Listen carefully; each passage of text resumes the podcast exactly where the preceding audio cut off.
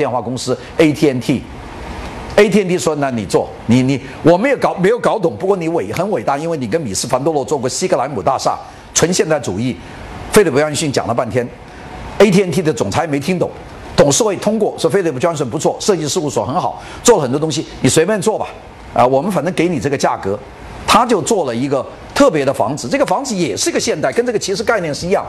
做了一个楼，四十二层啊。这个下面那个这个也是一个，好像很现代，但是它这里做了一个拱。这个楼是四十多层，这一层层的上去的，它的上面也学了它，做了一个山花，然后开了一个玩笑，把这切开。这个楼现在我们比比皆是，现在用的很多。这个就是 AT&T，其实它用的动机跟温丘利的动机是一样的，也就是历史主义调侃的处理，还有波普文化。另外用很多古典符号，比方说用的这个立面全是石头的，这个石头的，但是个楼是钢钢结构的房子，石头是挂在上面当一层皮。但这个一做完以后。闻所未闻，谁也没有见过。这个房子七二年、七三年完成，那在建筑史上面就一场轰动。所以，菲利普·约翰逊啊，两个建筑，一个他跟米斯凡多洛设计的西格兰姆大厦，这是世界上第一栋这个真正的现代主义的大楼。他做的 AT&T 大楼也是世界上第一第一栋真正有后现代主义意义的大楼。所以，这个人你说他聪明吧？其实都不是他发明的。因为他他搞理论，他知道潮流，并且他知道方向，他很快就完成了这么一个建筑，所以这个建筑呢就变成了所谓的后现代主义的开始。那么我们知道，这个当时有两派，有一派是要坚决与现代主义进行决裂，就是后现代主义派。决裂，我们就以后永远不走这个米斯凡德洛，不走黑与白，也不用钢管椅子这个东西。然后提出我们说我们要一定是要和历史发生关系，所以我们把这一派叫做呃新前卫派，就是说我们要用历史走出一个未来，我们叫 New Avant-Garde。那么这是一种。那么，另外有一种呢，就是说我压根儿就不想承认现代建筑的方向，我要全部回到历史上去。这个叫叫法叫做我们叫呃后卫派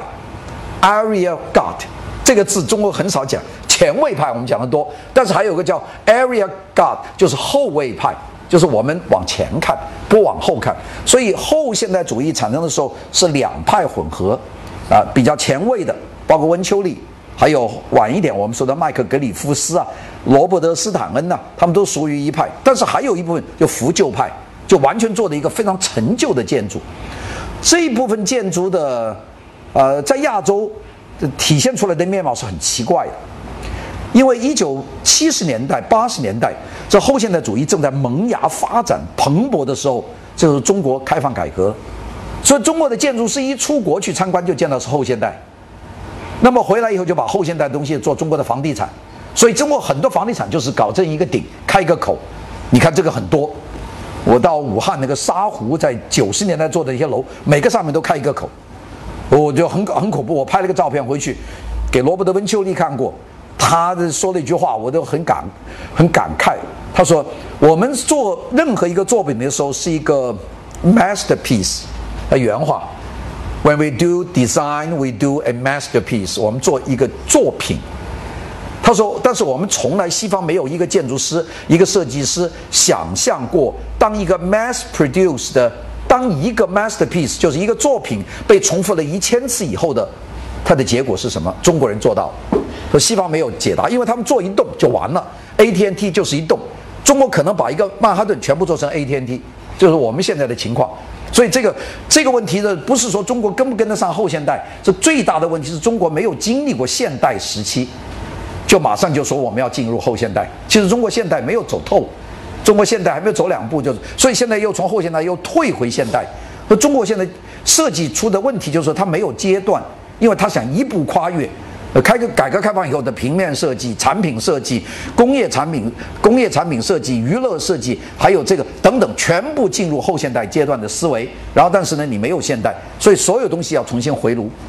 所以现在挺挺乱的。你说我在中国这个设计，你们怎么弄呢？我都不知道怎么弄，因为你这个阶段缺失，你还得倒回去做。这个就是讲的这个后卫派，这个理论的东西就很多了。我在这里就理论的部分我就不再多讲了。我下面呢就是先用一些图给大家看，就看看后现代主义，然后我们晚上呢再来谈谈后现代主义的产品设计和平面风格，好不好？因为这个是一个比较大的一个时代。这个这张图片给大家看呢，其实中国我们自己都很熟悉。大家看远远处一点就是美国的首都华盛顿，呃，就过了河，这条河叫波托马克河。那个那个大家看见一个方尖碑，那就是这个。